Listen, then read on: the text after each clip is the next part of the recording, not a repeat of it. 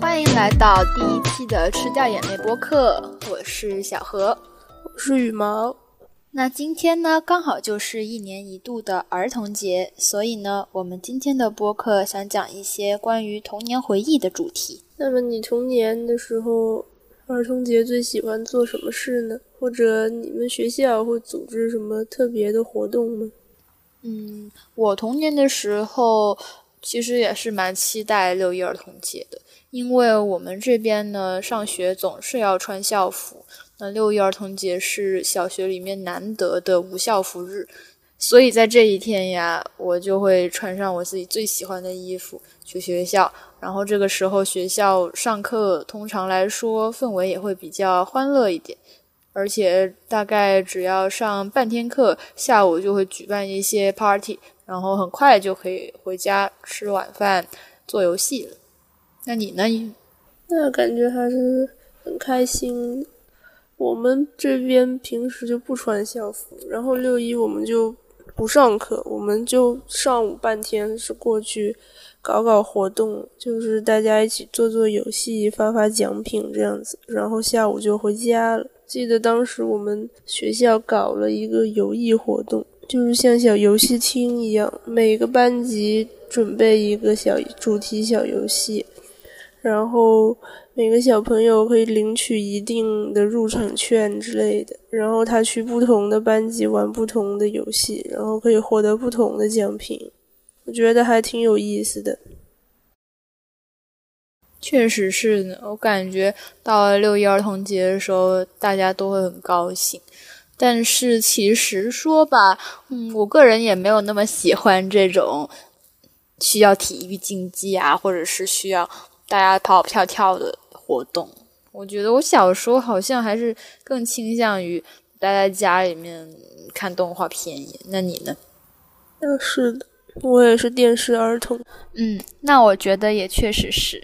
其实现在这一代小孩子也是这样子的，只不过他们换了一种载体，他们会选择用手机刷短视频，而我们那一代呢，更热衷于看电视、看动画片。其实感觉，自从进入我们这一代 Z 世代开始呢，我们所有的人都会对电子设备比较依赖。那在电子设备走进千家万户的这个时代啊，我们所有人都会无可厚非的进入到一个非常依赖电子设备的环境之中。是这样的，那我们那个时候手机跟网络好像还没有现在这么发达，但是。那个时候电视也比较发达嘛，电视节目也比较丰富，所以那个时候我们好像就看电视多一点。对啊，而且那个时候我们能够选择的动画片其实非常多，就不像现在感觉，说实话，现在的动画片有一点难看。但是呢，我们现在却是能够实时去回看，会去重温我们小时候看过那种经典的动画片。因为现在去你去想嘛，小时候好看的动画片真的是十个手指头都说不完，对吧？要用二十个手指头。那我现在想想，我我们说一下我们小时候比较喜欢什么动画片。嗯，我小时候好像会比较喜欢那种一群小朋友或是小人物，他们去冒险，然后进行一些拯救大世界的这种。比较英雄主义式的动画片吧，还有的就是比较喜欢美食番，因为我小时候哦，包括现在，我其实也非常喜欢吃东西。那羽毛你呢？我小时候可能看一些搞笑的，像《喜羊羊》之类的东西，就是我比较喜欢看轻松的，但有的时候也喜欢看一些冒险啊、拯救世界的故事。觉得小朋友小时候可能都有过英雄梦。嗯，确实是。那我们今天呢要讲这部动画片，好像跟我们刚刚提到的都不太一样，是不是？是的。嗯，今天要讲的动画片，它的题材是比较贴近生活的，它的跟我们的生活息息相关。它就是讲一个跟我们年龄相仿的小朋友，在他的家庭啊，在他的。幼儿园在他的社区里面的丰富多彩的生活日常，那这是什么动画片呢？嗯，相信大家听到这个描述肯定不会觉得陌生，它就是大耳朵图图。对，大耳朵图图也是我最喜欢的动画片之一。嗯，那其实我们今天为什么想要讲这部动画片，其实是首先跟我们播客的宗旨有关。我们播客的宗旨是吃掉眼泪，吃掉不开心。那看动画片就是我们在小的时候获得快乐的比较直接的一个方式。那我们的第一期就从讲我们最喜欢的一部动画片《大耳朵图图》开始。我们今天其实更想讲的是，要通过重温我们小时候喜欢的动画片，来谈谈我们在动画片里面学到的各种价值。比方说，我们的人生观、价值观、性别观。感觉小时候看这些动画片里面学到的东西，对我们的人生还是有很大的影响。啊，那我们就直接开始讲为什么我们这么喜欢这部动画片吧。那我们先来讲一下我们这部动画片的主角图图的各种人物特质吧，因为我觉得他是一个非常可爱的小朋友，正是因为他身上有非常多好玩的闪光点，所以我们才这么喜欢这部动画片。那我先来讲一个，我觉得图图真的是一个非常勇敢的小朋友。大耳朵图图这部动画片是从图图三岁开始讲的。在第一部的时候，他更多的是在自己的家里面进行挑战，而到了第二部，他开始上幼儿园，迎接新的生活。回首到像我小的时候，我第一次进幼儿园，其实是一个非常恐惧的心理状态，因为。你进到幼儿园里面，周围都是不认识的人，全是新的事物，然后旁边一堆小孩子在那边哇哇乱叫，那自然我心里面也会是非常害怕的。但是图图他非常的不一般，是的，他一点都不害怕，他只是很好奇为什么别的小朋友都在哭，然后他觉得好玩，甚至还加入其中跟大家一起哭，但他就只是觉得好玩，我就觉得他非常厉害。因为我小时候刚上刚上幼刚上托儿所的时候，也哭得很厉害，哭的都发烧了。其实我还有一点非常佩服图图的，是他有一种敢于表达自己真实的情绪，一种非常率真的特质。我也很羡慕，因为我从小就一直是一个有点拧巴的人，我不是很擅长直接的去表达自己的想法。所以，图图这一点是我非常羡慕的。是的，在有一集里面，健康哥哥在父亲节快要到的时候，给班里的小朋友提了一个小任务，就是要跟自己的爸爸说“我爱你”。图图是回到家里面，非常迅速的完成了这个任务，并且爸爸妈妈都笑嘻嘻的看着他。显然，他们家里面就是一个经常会互相表达爱的环境。并且呢，图图还是一个非常聪明的小家伙呀。他还举一反三，告诉他的爸爸：“你也要大胆的跟你的爸爸说爱哦。”那其实我们会发现，在东亚的这个成长环境中，老一辈的人其实是很羞于说爱的。他们对于爱的表达往往是非常沉默的。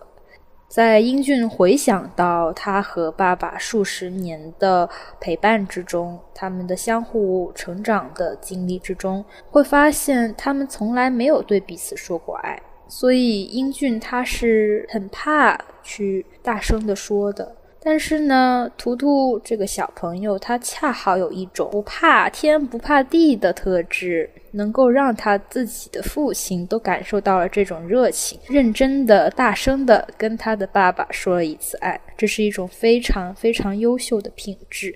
当然了，这也跟图图爸爸妈妈三个人哦，当然还有小怪了，他们一家四口互相给予一个开明而又温暖的、活泼的、可爱的环境是脱离不了干系的。嗯，所以我觉得图图身上的这各种各种的特质，其实也跟他所处的这个生活环境、他周围的这些人，还有他经历这些事，慢慢给塑造出来的。可以说，他是一个完完全全沐浴在爱里面长大的一个小孩，对吧？是这样，一个充满爱的环境，才会让图图也变成一个充满爱的小朋友。对，很多时候这部动画片它。发生的情景、故事、环境，其实都是在图图的家里面开展的，所以说我们很难就不会去注意到图图的爸爸妈妈，也就是英俊、胡英俊和张小丽这两个人。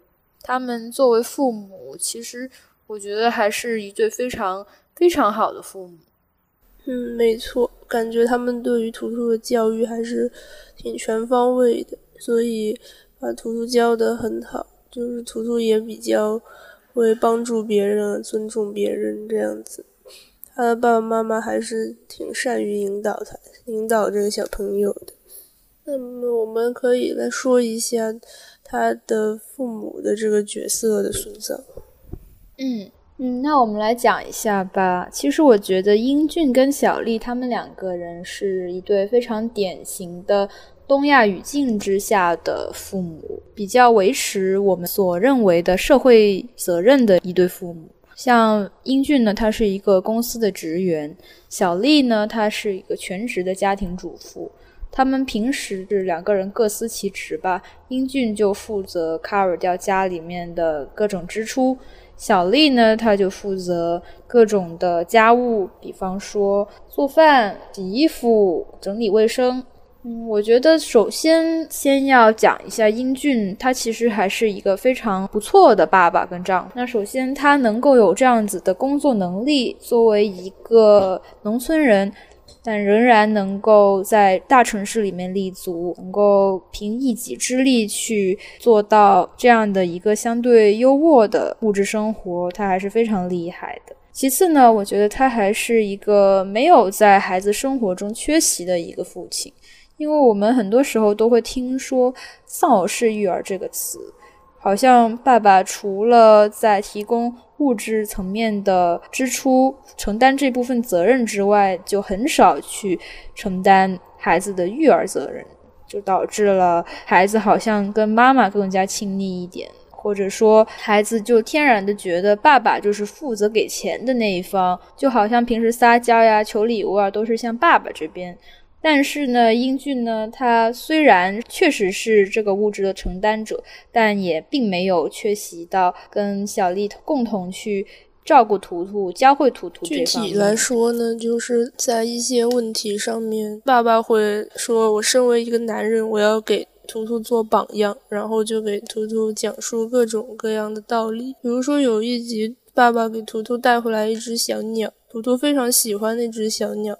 但是这个小鸟长大了之后就要离开。这个小鸟长大以后，它就不再像小时候那么可爱，它就想要离开图图。图图就很伤心，不想让小鸟走。但这个时候，爸爸就承担一个教育者的一个作用，他就告诉图图：“你你跟他永远都是好朋友，但是你如果真心爱他，你就应该让他离去。”像动画片里这样的例子有很多。就是我觉得英俊他经常是。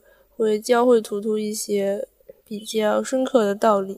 是的，同时呢，我也能觉得英俊他是一个很有生活情趣的人。像是小丽之前想要培养图图的各种天赋、各种能力，带图图去参加了一些乐器的培训。图图最后其实并没有钟情于哪门乐器。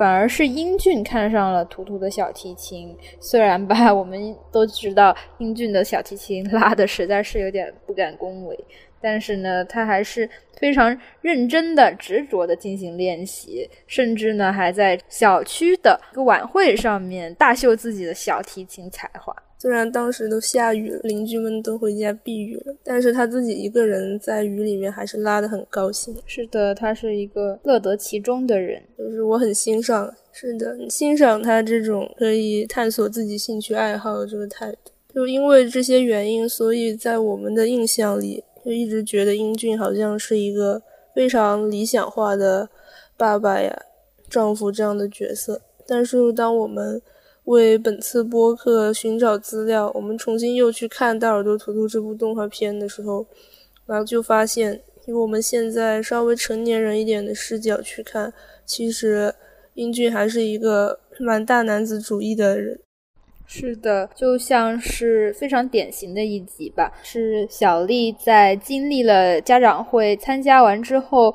苦恼于自己没有一个能够让图图感到骄傲的地方，所以他就决定出门找工作。那我们去重新看了非常有代表意义的一集，小丽出门找工作。我没有想到小丽竟然会为了自己要找工作而担心图图跟英俊的伙食，而从非常早的一个时间爬起来做了满满的一大桌子菜。让图图跟英俊他们自己热饭吃，而英俊呢，虽然满口答下说好的没问题，我一定会照顾好图图的，然而却是他基本上没有一点的生活技能，把饭热好了就吃，热好了就吃，就没有一个再创造的能力，以至于到最后。他们家竟然连汤都不剩了，要跑到去邻居家里面，像牛爷爷还有张奶奶他们家里面，还有壮壮妈，要靠邻居的接济才能够吃上完整的饭，并且他们自己也没有做到很好的个人形象的打理，能看到到了后面。他们没有饭吃，去别人家里面蹭饭的时候，都是形容枯槁，头发都乱蓬蓬的。英俊甚至连袜子都没有穿，一个裤腿还是卷起来的，都被其他的小朋友给嘲笑了。嗯，是的。嗯，从这边就可以看出来，英俊在这个家务还有生活技能方面其实不是很好，但是也非常典型，他也很像我们生活中的一些爸爸，可能确实是这样子。说到这里，我就有一个疑问了，因为我们都知道小丽跟英俊他们是大学同学，英俊他在大学生活的时候是怎么样搞好自己的个人卫生呢？他虽然不会做饭，可以去食堂吃饭，但是总不会衣服也不会洗，袜子也不会洗吧？他毕竟是一个农村出来的人，应该是有独立能力的呀，是不是？这里就有点能够看见端倪了，是不是？就是英俊结婚之后，有可能把家务活呀、做饭的活呀都扔给小丽了。嗯，我觉得应该就是这样子，因为。他平时可能就是睡到一个差不多时间起床，然后小丽已经什么都打理好，他吃好早饭，他就可以先把自己美美的搞干净，吃早饭出门上班，一点都不用着急。小丽不在家，所以他整个就手忙脚乱起来，既要顾自己又要顾图图，就根本就来不及搞，所以他就会变成一个很邋遢的样子。嗯，是的，所以可能也不是英俊没有整理好自己的能力，纯粹是因为他经验不足吧。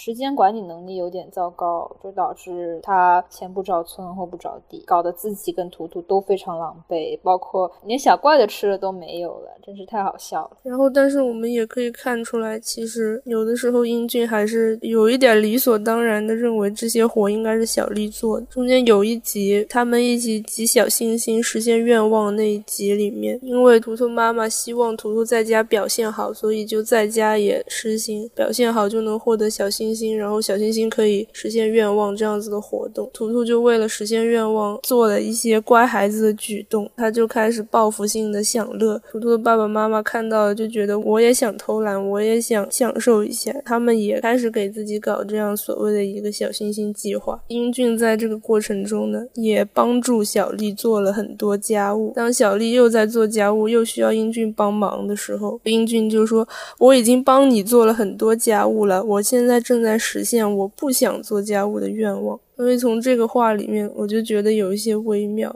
就说明这个这个英俊他说我是帮你做，所以他就是潜意识里面就是觉得这些活就应该是小丽做。啊，所以我当时一下子就对英俊有一点无语。我就觉得这样子不是很好。是的，审视一下我们家里面我们自身的父母的一个状态，我会发现，即使是我家是一个双职工的家庭，但是家务这个活还是不可避免的落到了我的妈妈的身上。我的爸爸他其实是一个工作时间更加自由宽松的一个人。但是呢，他却不会主动的把家务这件事承担到自己头上，因为我们家里是主要是我爸爸负责做饭，所以呢，我爸爸就会说：“哎呀，饭我已经做了，碗我已经洗了，那家务扫地呀、擦窗子呀这些活就应该是你来干的呀。”但是我就是觉得。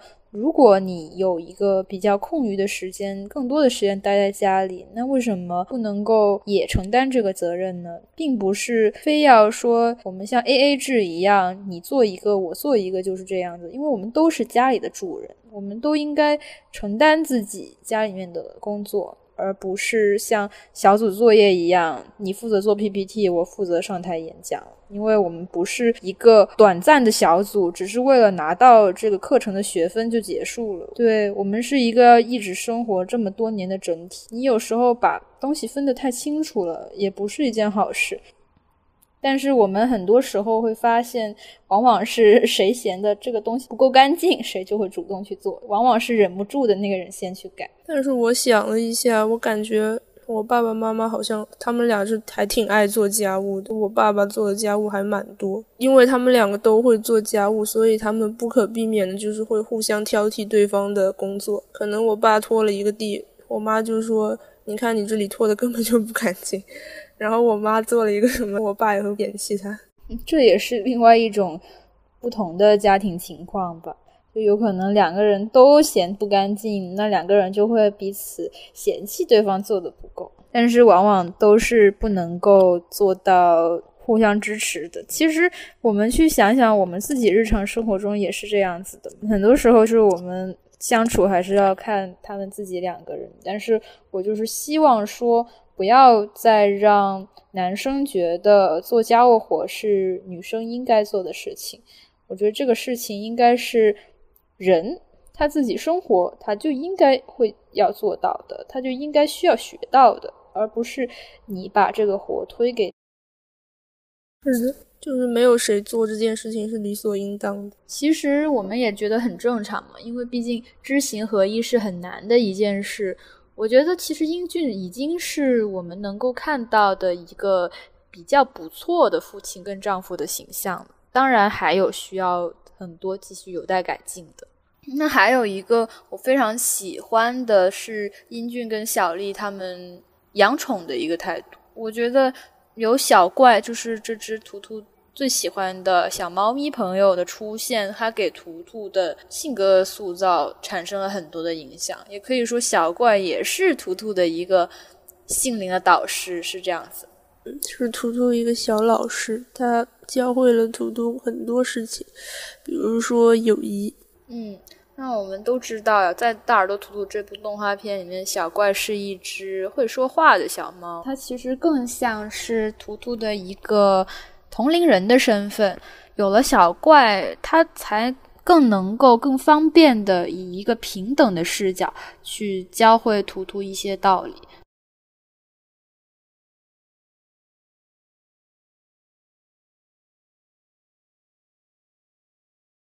我们先不说小怪他自己吧，我们先说说父母。他们两个人对于小怪的这个态度吧，我就发现小怪它虽然看上去是一只很奇怪的小猫咪，但是他的爸爸妈妈也完全没有把小怪仅仅是当做一只小猫，会给予他在身份上的一个认同。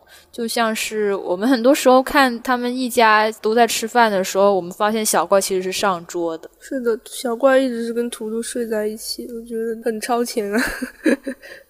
咱这图图三岁，自己一个人睡，还能跟小猫睡在一起。嗯，所以我们都说猫狗它是我们人类的好伙伴嘛。那其实真的能够做到宠物友好这种态度，又有多少个人能够真正的做到呢？很多时候我们会听到一些案例，比方说家里有人怀孕了，那之前养的猫猫狗狗可能就会被认为可能会对孕妇产生伤害，就被送走了。但是呢，在图图家里面，小猫却能够和图图一起睡，大家进行家庭会议的时候，小怪也能认真倾听。虽然呢，我们没有看到小怪跟爸爸妈妈。进行游玩的一种非常详尽的场景的描绘吧，但是我们能看到图图跟小怪的这种亲密的互动，其实也不难见出他们一家其实对于小怪是非常友好的，而这种对宠物的爱，自然而然的也能教会小朋友怎么去爱别人，怎么去爱别的小动物。那我就想想吧，就像是我自己家里面，我家庭是一个。不那么喜欢猫狗的家庭，所以说，嗯，其实潜移默化的也会给我自己的性格带来很多的影响。因为我小的时候，很小很小的时候嘛，就被嗯乡下的这个狗狗给挠过，所以我后面就非常害怕。但是我妈她也是那种比较有洁癖的人嘛，所以她非常不喜欢家里面会有狗毛、猫毛这种东西。然后他就会给我告诉我，让我远离狗，不然他们就会可能还会伤害我。所以我小的时候对于猫狗都是敬而远之，看到它们都绕路走。我看到它们，我会很害怕、很惊慌。所以我看到同学家里面有有小狗、小猫，我第一时间不会羡慕，而反而会产生一个害怕的状态。后来呢？你现在对于小动物的态度有变好了？对啊，我的一个契机就是因为大学的时候有非常多的流浪猫，我发现这些小猫好像也没有那么的。吓人，然后还有还有一个转变，是一个非常大的转变，就是我之前去了羽毛家，然后看到他们家有一只超级超级可爱、超级友好的小八哥，嗯。我第一第一次去去羽毛家里的时候，看到了小八哥，他叫丑丑。其实我已经在羽毛给我的照片跟视频里面看到了非常多他的状态了。但是呢，第一次真正直面他的时候，其实我还是做了很多勇气的准备的。当时我第一时间打开门，他就非常非常的热情向我扑过来。其实我第一时间是感到很害怕，因为我一直会担心小狗会不会咬人呀，还是会怎么样。但是小八哥大家都知道嘛，他们的小牙齿其实非常可爱，就像小豆芽一样，所以呢，我就没有很害怕了，因为我也知道它咬不了人。当时呢，我就一直在给自己的心里打气，我说不要怕，不要怕。然后呢，我才慢慢的适应小狗会扑过来，趴在我的膝盖上啊，趴在我的腿上这种状态。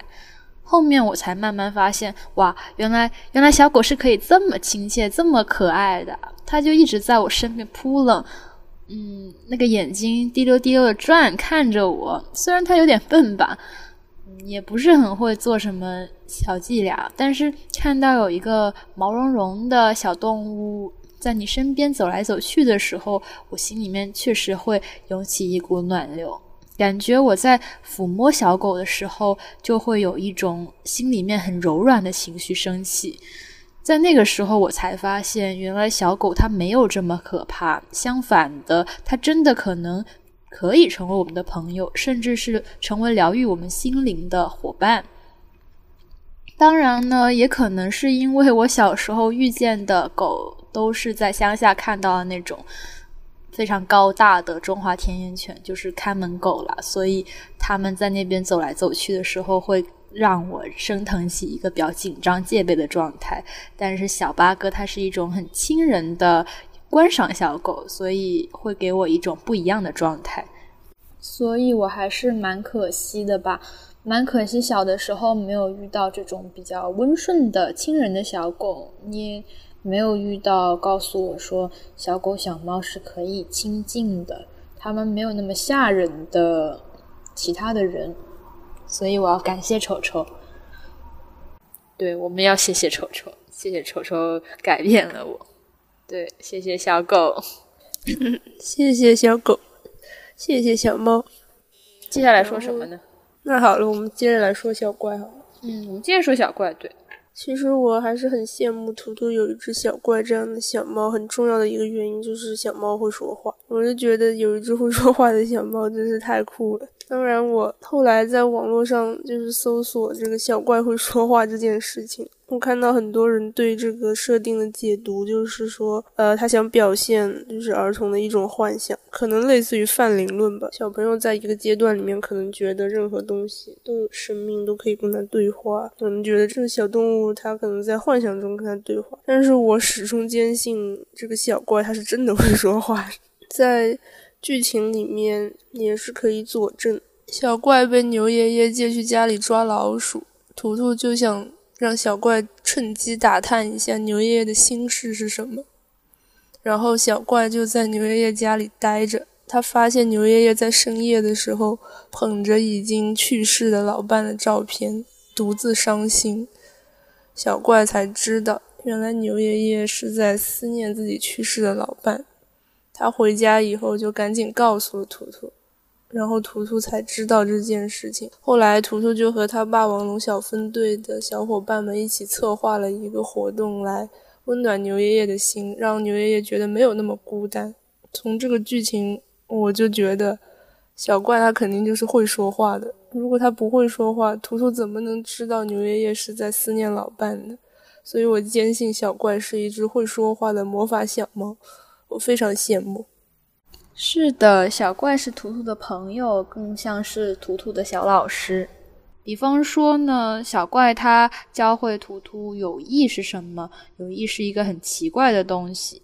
那如果是图图他跑去问爸爸妈妈友谊是什么东西，其实是有点难。毕竟呢，图图跟父母呢，他们还是存在着一个高度的视角。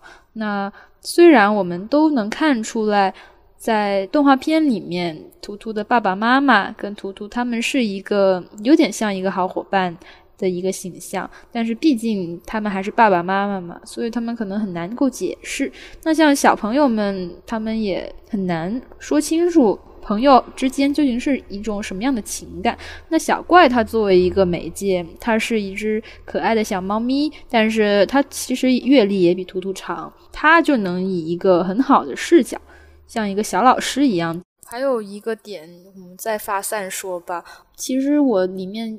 最感人的一集，我最看了会最共情的一集是关于呃小怪的超能力的。图图当时发现了小怪会说话这件事情，小丽呢，她的妈妈呢就认为图图可能出现了一些想象力的问题，误以为小怪会说话，她就为了让图图过得更加好吧，就把。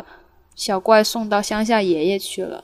那图图知道小怪离开之后呢，就非常非常的伤心。在这一点上，其实我觉得妈妈这样子举动是有所欠妥的。她其实更应该静下心来去问一下图图的想法。而不是贸然的就把小动物送走，然后以此就作为一个为小朋友好的理由。因为我们设身处地的想，如果你的你自己养的很好的小猫咪突然间被送走了，那你是怎么样的感想呢？对吧？那后面呢？小怪呢？经历了跋山涉水呀，从乡下爷爷家一路的回到了图图所在的小区里面。图图觉得当时这只又黑又瘦的小野猫非常的熟悉，就把它带回家里面给爸爸妈妈看了。妈妈首先是非常嫌弃的，因为她觉得这只小野猫不比小怪好。但是小怪到了后面。就感到很伤心，他的眼泪就哗啦啦的流下来，把身上的脏东西都冲掉了。一家人才发现，原来这只小黑猫其实就是小怪。那一家人呢，就抱着小怪开始抱头痛哭。这一段我真的觉得非常的感动。但是非常好的一点是，图图的爸爸妈妈最后也认识到了自己的错误。多好的小猫呀！但是最好的一点是在于。爸爸妈妈最后也认识到了自己的错误，这是很难能可贵的一点。因为我们发现，很多时候成年人他是不愿意向孩子去承认自己的错误的。但是这个小丽、小丽跟英俊最后还是挺好的。是的，这对父母还有一个闪光点，就是在于他们有承认自己错误的勇气。我们再来讲讲这个动画片里，他还给小朋友们其他的一些教育。就先讲，我觉得这部片子比较先锋的一个人物的塑造吧。网上一些人戏说说刷子是中国动画史上第一个 T，是是这样子。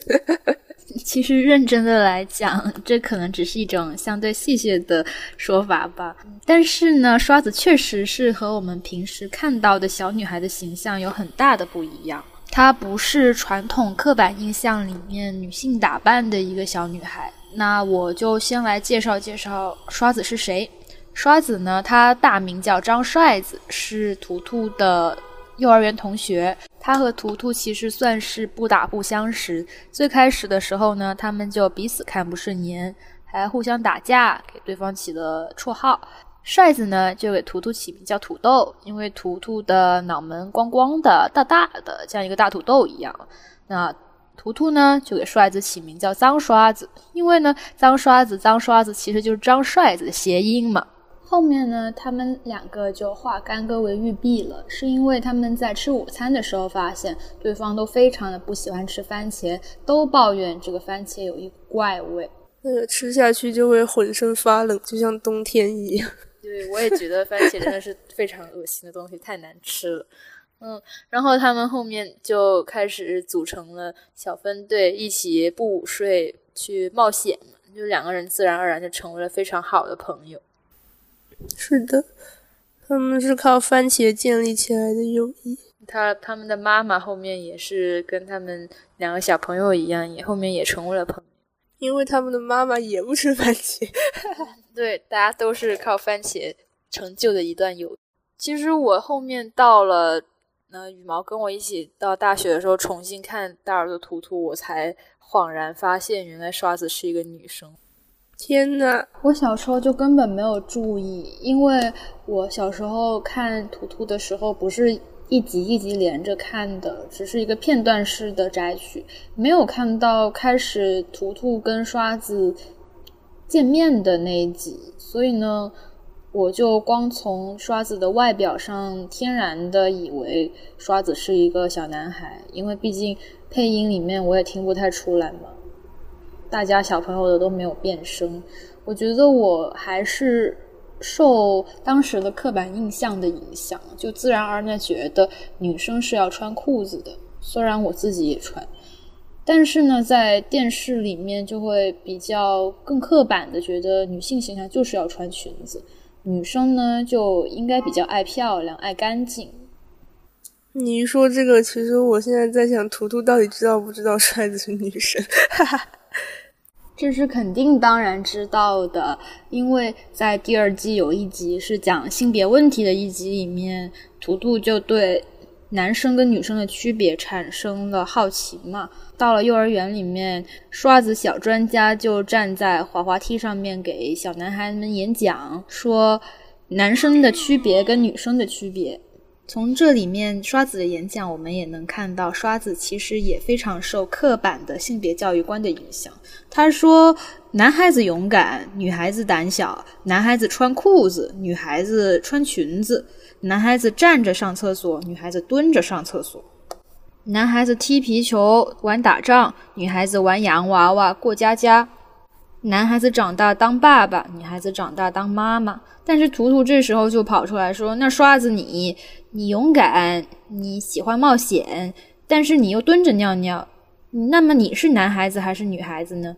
他其实是知道刷子是女生的，所以才对刷子发表的这一番跟刷子本身性别相悖的刻板的性别教育观产生了困惑。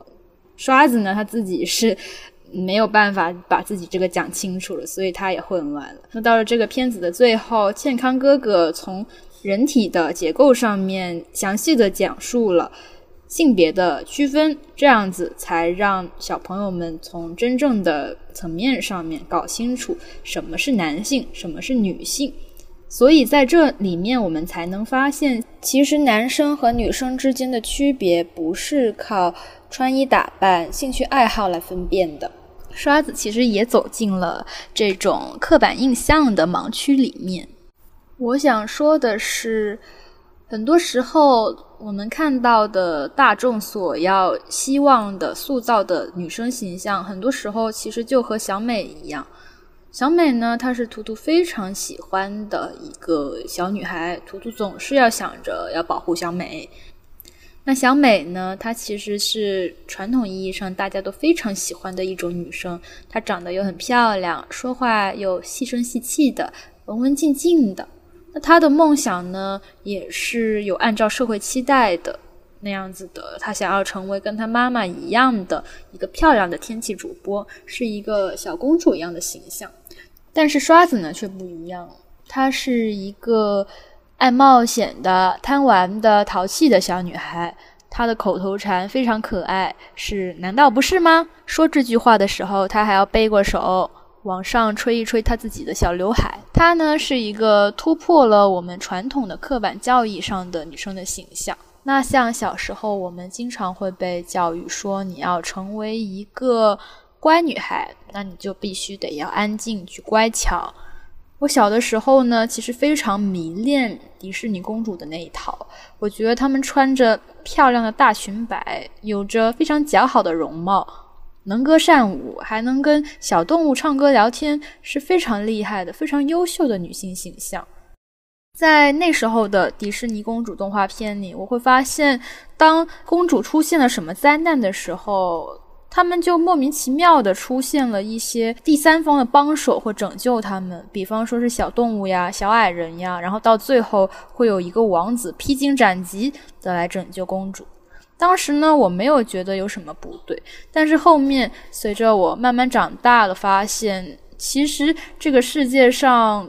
公主跟王子的戏码并不多，很多时候我们都只是普通人，要靠自己，靠自己的双手去破除我们身边这种荆棘。所以说呢，我们也能看到现在的迪士尼的新版的公主会有一个完全不一样的人物性格的塑造，像是《冰雪奇缘》里面的 Elsa，她的故事就完全摆脱了以往王子拯救公主的成就叙述。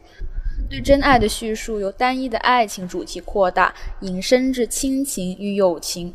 解锁公主真爱诅咒的钥匙不再仅限为王子的深情一吻，来自姐妹的眼泪同样可以破除魔咒。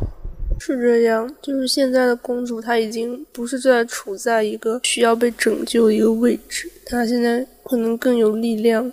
对呀，就像我们看。图图他在动画片里面老是有一句口头禅，他想到小美，他就说图图要保护小美，然后还会流鼻涕泡。但实际上，我们也没有发现小美有需要被图图保护的时刻。是的，觉得小美也挺好，小美有的时候还挺照顾图图的，而且。对呀，有一次壮壮弄到了一个外国的很厉害的饮料，他先给小美喝了，小美后面也很仗义的把一口 剩下的一口也留给图图喝了，对吧？对，主要是壮壮太坏了，他就喝剩一半，就说我全送给你了，小美。但是小美图图在旁边好想喝，都流口水了。但是小美就非常好心，还是给图图剩了一些。但是其实也有一个问题啊，就感觉动画片里面并没有太多琢磨于小美的片段，所以其实我们也不是很能够搞清楚小美具体是一个怎么样的人物。但是有一集里面呢，也看出来小美的心里其实也有一个冒险梦，像有一集隐身衣的剧情里面。小朋友们都穿上了小豆丁的纸尿裤，去做自己真正想做的事。我们看到小美，她也非常的想要淘气，想要冒险。刷子，她也想要去试试穿裙子，做一个美丽的小女孩。但是其实这部剧也有一些问题啊，就像是我刚刚说的这个隐身衣这件事，他给刷子塑造的形象，竟然就是说刷子也想穿小裙子。他的真实的想法是这样，对，因为剧里面的设定是说，刷子妈妈非常非常胆小，她的爸爸又是一个海员，他经常要出海，就不在家里，所以刷子为了保护妈妈，才要打扮成一个酷酷的样子。然后又说他穿上隐身衣之后，其实是想扮成一个小女孩的样子。我觉得未必吧，就是我觉得。没有必要总是揣测一个外表看上去比较强硬的女孩，她内心一定哪里就是很柔软。我不喜欢这种过度的投射。嗯，对呀。我就觉得这一点不是很好。其实你的外表，你穿裤子还是穿裙子，其实没有太大的影响。但是感觉他会对打扮中性的女生私下里有一个揣测，会假定她们实际上会喜欢自己温柔，喜欢自己可爱。因为这个观点，他假定女生表现出不温柔、比较冷酷的冷硬的样子，就是事出有因。就像认为刷子他不是真的喜欢中性的打扮，只是为了保护妈妈才不得已的假扮成一个男生。所以呢，剧集里面实际上还是一个以刻板印象为基础的理论，他没有尊重性别特征的多样性，认为女生不可能不温柔，所以才会对她表现出来的中性的原因进行百般的挖掘。对对，但这个只是我们个人的想法。因为就是我不喜欢这样子猜测，因为我现在看网络上也有很多人，就是看到这个，就是觉得可能有的女生她打扮比较中性，你就觉得她啊，其实她不是这样的，她只是就是装扮的酷一点。我觉得就没有必要去揣测别人内心跟外表有多么大的反差，大家都反正就是在做自己了。所以这个动画片它这一个人物的塑造，它不一定说到一个多大的道理，但它至少让我们看到了，嗯，是可以有这样子的存在的。对。那最后我们还要想讲的一个话题是在动画片里面能看到对于幸福观的很多不一样的讨论。对于幸福这个定义呢，动画片里的小朋友他们有各种各样不同的见解。像壮壮呢，他觉得幸福的定义是要有很多很多的钱，因为他们家是一个比较富裕的家庭。那壮壮的妈妈，她也比较喜欢炫耀自己家里很有钱。所以壮壮呢，也有点跟他妈妈比较类似，喜欢到处炫耀自己拥有的东西，喜欢炫耀自己的智商呀，各种乐器的天赋呀，把自己塑造成一个天才儿童的形象。对，一个小大人。那他其实也同时在隐身衣里面看到，他也想当一个小 baby，被关爱。那像小美呢，她觉得幸福最重要的是要美丽，因为他们家是一个艺术世家。他的爸爸是画家，他的妈妈是天气主播，所以他们这家人对于美的追求就比较重要。但是图图呢，其实我们感觉到他们的对他们的生活没有非常刻板的一个定义，要去定义这个幸福究竟是怎么样子的。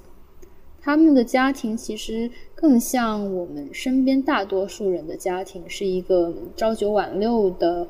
比较朴素的家庭，那当然，他们对于图图的这个教育呢，可能就会有一个比较开放的空间，让他自己去探索，没有非要教育给他说，图图你以后的人生就应该怎么走。所以，图图是一个嗯比较纯粹的小孩。应该也不是，就是潜移默化的影响吧。可能像壮壮他妈妈比较爱出去炫耀啊，然后就表现的有钱，所以壮壮可能也觉得这样子富裕的生活很好，所以他就会觉得有钱就是一种幸福。小朋友对于幸福比较比较浅显的一种理解吧。然后小美她妈妈很漂亮，然后又在电台做主持人，她爸爸又很也是做关于美的这种职业。所以他可能就觉得啊，那美就是可以让人快乐，所以我觉得美就是很幸福。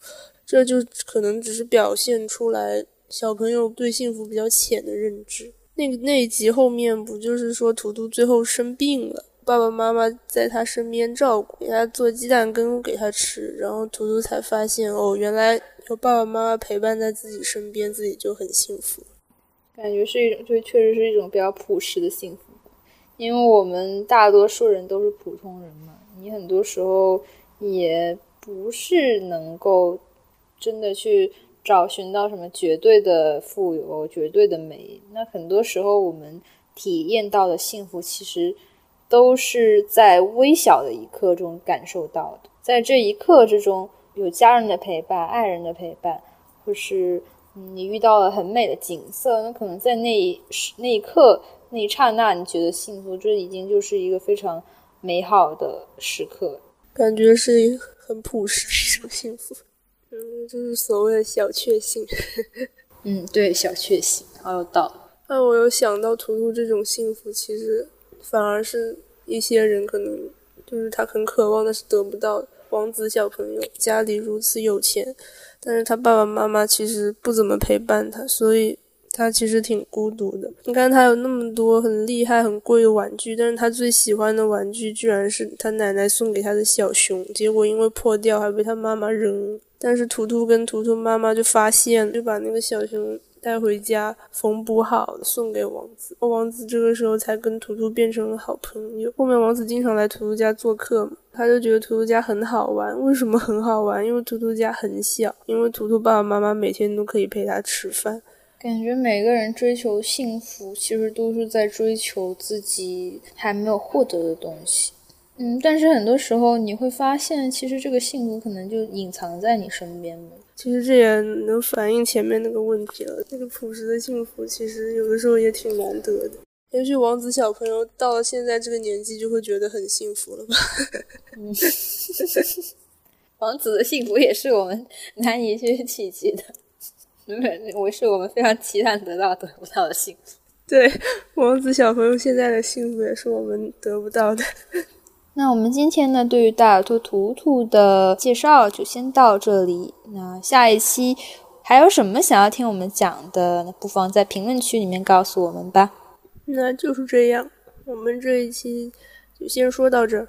嗯，好，我是小何，我是羽毛，我们下期再见，拜拜。下期再见，拜拜。妈妈准备好了吗？我是兔兔小淘气，面对世界很好奇。